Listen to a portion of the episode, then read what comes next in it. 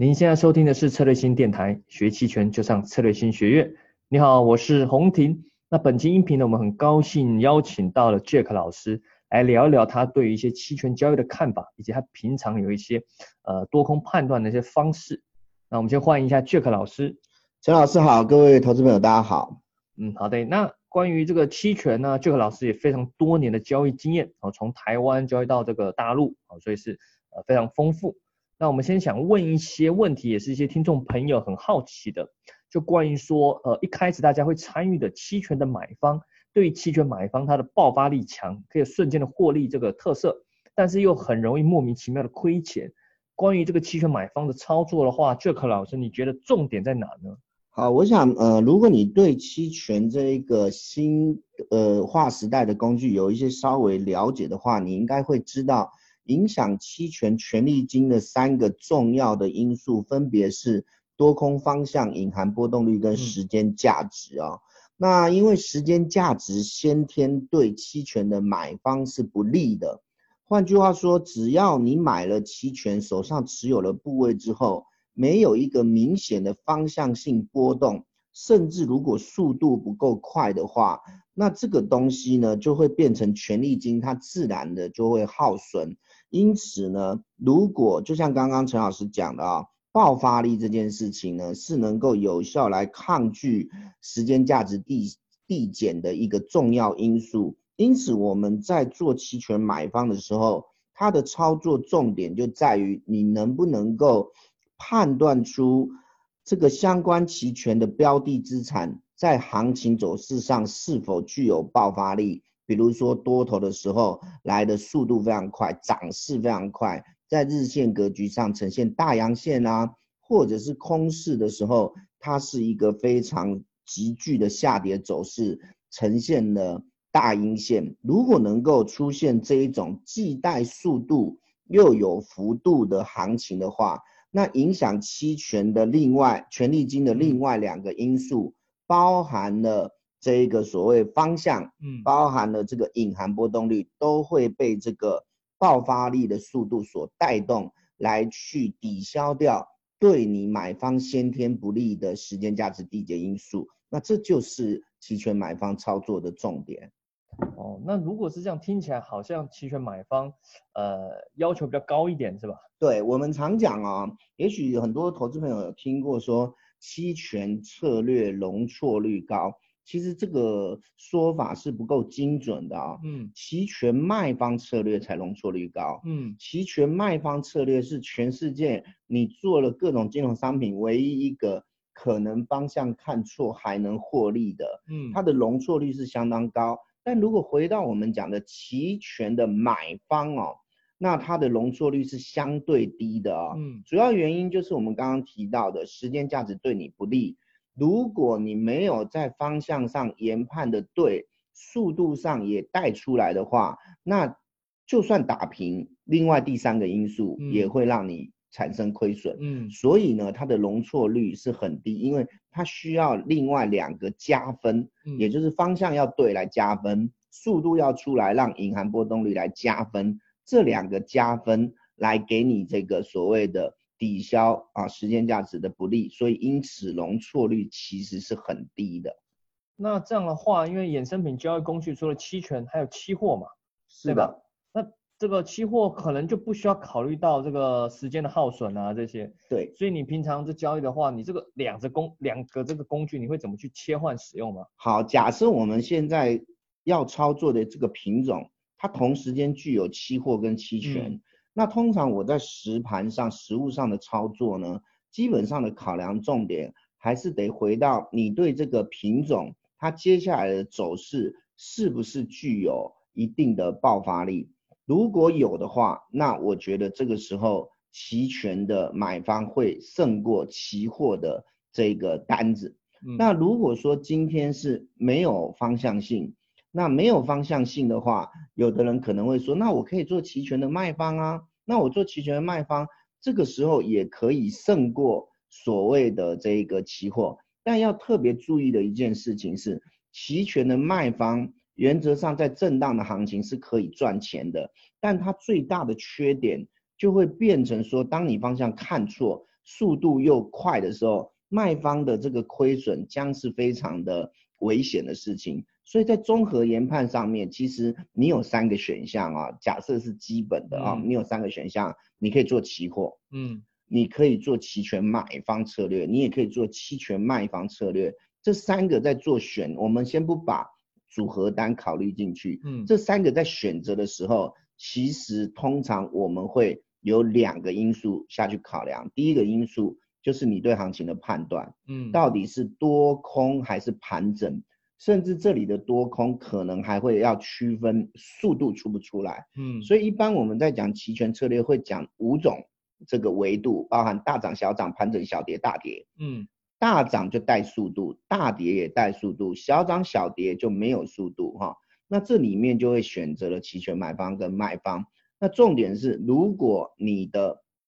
方向不是非常明确。然后加上或者说隐含波动率对你的策略不利。什么叫隐含波动率对你的策略不利？举例来讲，如果今天你要做买方，可是此时隐含波动率已经相对很高了，就权利金很贵了。对，代表你买的贵。这个时候呢，其实你的赢胜算赢面并不是太大。嗯，如果这个时候你要做卖方策略，但是呢，你的隐含波动率相对的是在低点。那这个时候代表你能收到的权利金也是比较少的。那你如果把这个隐含波动率的高低也考虑进去，你就会发现本来买卖方互为表里，我不做买方，我可以做卖方，我看多不想做买够，我可以卖估。可是刚刚讲，如果再把隐含波动率考虑进去，你不买够可以卖估，可是隐含波动率如果低。对你卖股不利，这个时候可能期货就会胜出，所以就会变成说，如果你只看多空，也许呢这个买方卖方策略可以互为表里，你可以二选一，不做 A 可以做 B，但是如果再把隐含波动率考虑进去，可能期货又跑出来了，它可能在某些特殊的场合底下，甚至是可以取代期权的，不管是买方还卖方策略，形成了三者的一种选择的切换，嗯。那你刚刚有提到卖方它容错率高嘛，它的胜率比较高。是的。那甚至有些新手其实他不知不觉可能学了一点做卖方也都能一直赚钱。嗯。甚至在某些情况下可以长期，例如一年都赚钱。例如在一个牛市中，例如美股，哦，那前面可能一直卖认沽，就是卖看跌期权，那偏做多嘛，那莫名其妙就慢慢的卖点安全一点，也一直在赚钱。那面对这情况，甚至我有看到有一些朋友甚至在考虑说，哎。那就干干脆辞职好了，有一个本金，好，那每个月收入一点，啊，每个月收入这样卖，哎，算一算每个月可以收入一万，啊，那这样我是不是就可以这个这个稳定的这样这样靠这个生活了呢？关于这个话，你觉得这个这样的操作它的维心点在哪？好，我想啊，呃，所有的商品，哪怕是把这个所谓呃交呃权益跟义务不是线性关系的期权放进来啊。我想还是不会拖到这个所谓的扛风险赚报酬啦哈，只是说风险跟报酬的比例而已，但是不会变成没风险啊。那卖方呢，在长期性因为时间价值对其有利的情况之下，一般呢稍微有做过几波行情的投资朋友都会认为说，卖方胜率其实是相当高的。我们在实物上各场演讲中，我们也看到越来越多的投资人。开始投入卖方策略的操作啊，但是呢，卖方策略最重要的或者说最危险的地方，其实是在于发生几率极低，但是一旦发生，这个伤害会非常大的这一种所谓的啊卖方这个呃看错以后被逼空的情况。那我们通常会遇到这种情况，可能跟黑天鹅事件脱不了关系啊，所以呃。我们有一句话常讲哦，你可能赚十个月不够你赔一个月，其实讲的就是卖方的策略了啊。所以我个人认为啊，不能因为你这个卖方理论上胜率高，你实盘上操作也几个月或者一段时间有了赚钱，你就轻忽了卖方的风险。因为卖方最大的风险就是在于发生次数频率极低，但一旦发生会有相当大的伤害。所以呢，你在卖方策略常常稳定获利，这是正常的。这个嗯稳定获利的背后，其实你扛了相当大的风险而不自知，嗯只是它没发生而已。所以我认为卖方策略最重要的一个关键就是自己要做压力测试。当你发生了所谓黑天鹅事件的时候，你能不能够去做一些相对应的调整，来规避或者降低当黑天鹅事件所发生的时候对你的伤害？我们在正规的课程里面都有教各位投资朋友有关于卖方的三部曲。嗯其实布局建仓布局其实只是一开始而已，它真正的核心关键最难的地方，能否避开风险而长期有一个相当的胜算，就在于动态调整。嗯所以卖方最难的就是动态调整。我认为不能够用结果论来看，你过去一年都赚钱，都不能保证下一个月能不能嗯够啊、对这个安然的度过危机。如果有的话，所以得问问自己，如果你做卖方策略，你懂不懂动态调整？包含希腊字母的使用，包含买方卖方策略的风格切换来做保护，对冲掉风险，这个都是动态调整里面很重要的一个学问。哎，你刚刚有提到，就是卖方遇到黑天鹅是他天生的弱点嘛？那当然大家也知道，但是听众朋友可能对这个黑天鹅这个词，只能知道这个表面，对它真正的冲击没有这么深刻的体悟哦，除非真的遇过了嘛。嗯那像你今年二零二零年其实也蛮多体悟，嗯那像甚至你台湾期权交易这么多年，嗯你遇过印象中最深刻的黑、最可怕的黑天鹅造成卖方的暴击是是什么样的事件？好，呃，我来分享一下哦。基本上我们长期做衍生品，包含期货跟期权的、哦，对于黑天鹅事件呢、基本上都相当的注意啊、那基本上黑天鹅事件严格说起来可以分成两大类型，一种是可以预测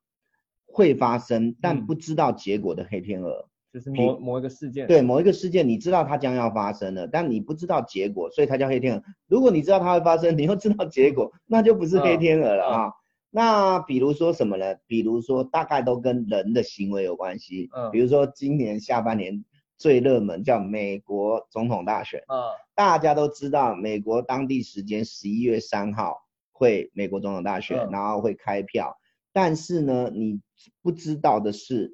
那谁会一定当选？嗯当选了以后，到底对整个资本市场、对美国股市、对相关的国际局势的关系嗯的影响，你不知道。OK，所以这一种是所谓第一类型，你知道会有黑天鹅的发生，时间点大概抓得出来，但是你并不知道结果，所以它才叫黑天鹅。另外一种是时间这个呃结果影响程度，你全部不知道黑突然天鹅。发生对，这一种一般都跟自然灾害有关系。嗯啊，比如说我们讲的地震啊，嗯啊，或者是一些呃突发性的这种呃呃呃呃利空，经济上的利空，事前没有任何征兆。破产还不出债，对，或许它有征兆，但不是为市场所知道。嗯那像这种，你既不知道时间，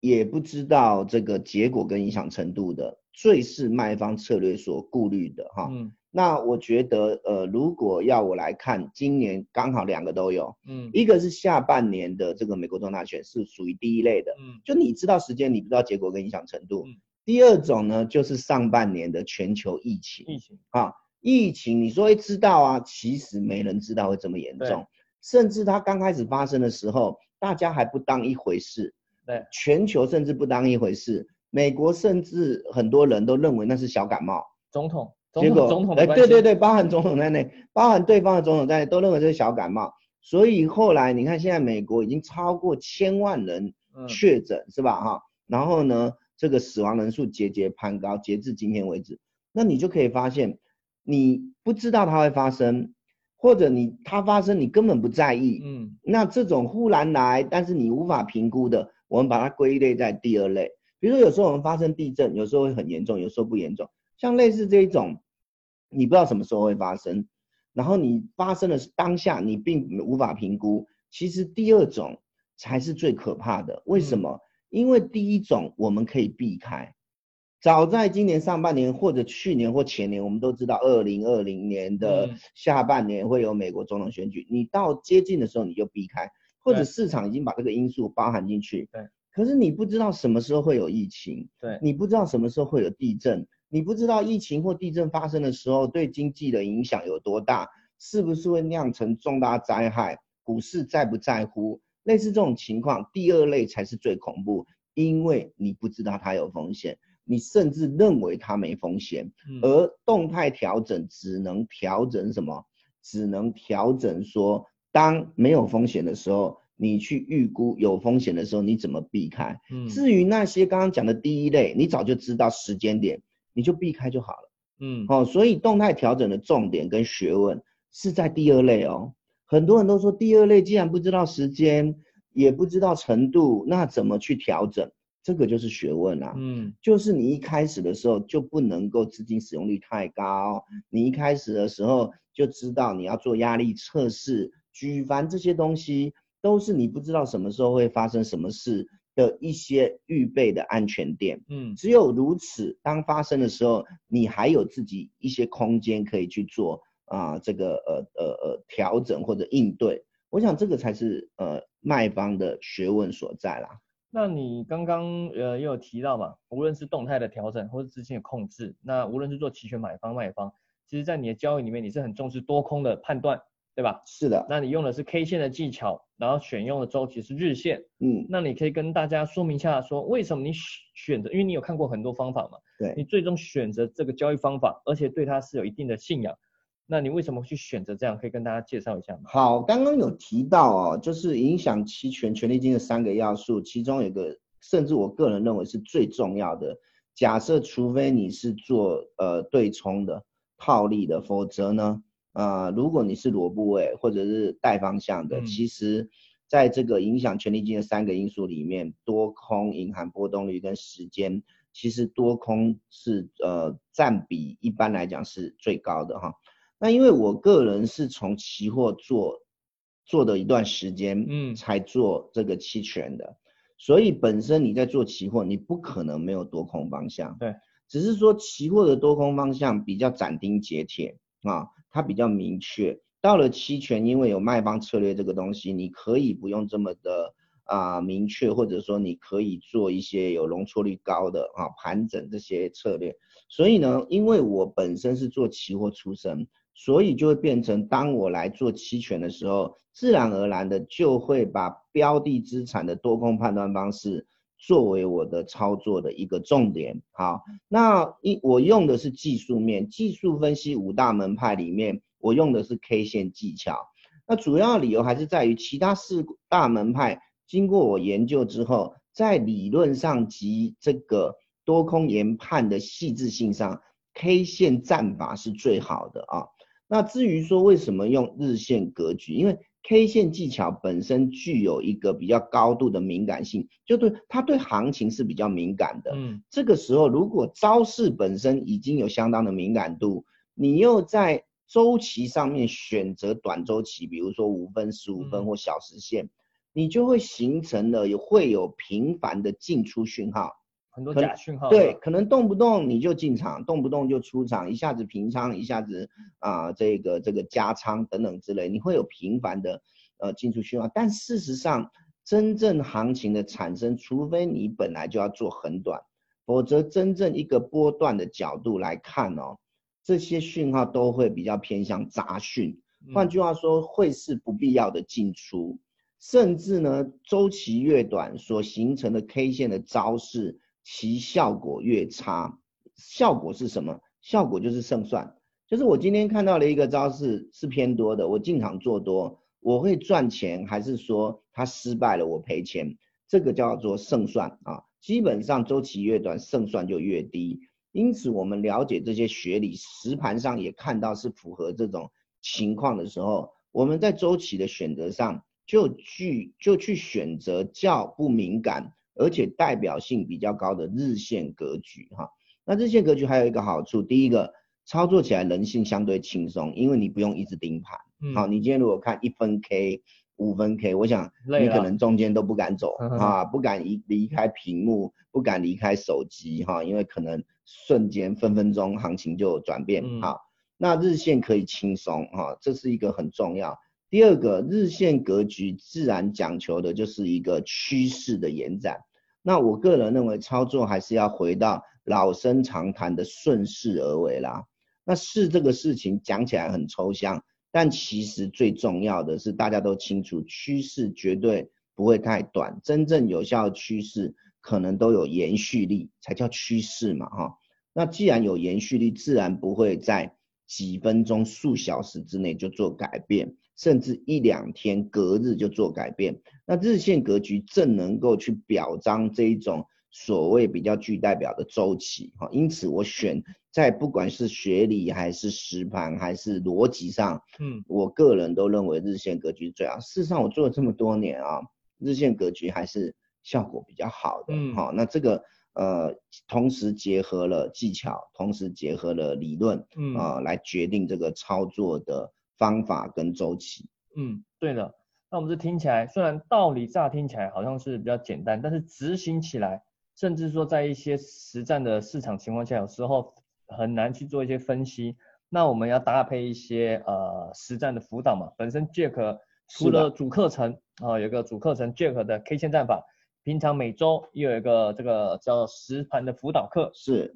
就是要针对大家实战中会遇到一些问题，无论是执行上或者是你在判断上面，都会有很多的问题。那那这个我们都在这个实盘辅导课上做交流、做解析啊。那除了这以外，我们现在也计划啊，在这个十二月下旬吧，去开一个 K 线战法的高阶班。对，那对于这个这个课程，Jack，你你对这课程是有什么样的安排吗？好，我想呃稍微说明一下几个我目前针对啊想要学习技术分析来做这个呃金融操作的投资朋友所安排的一些课程。毕竟我做培训已经很多年了哈。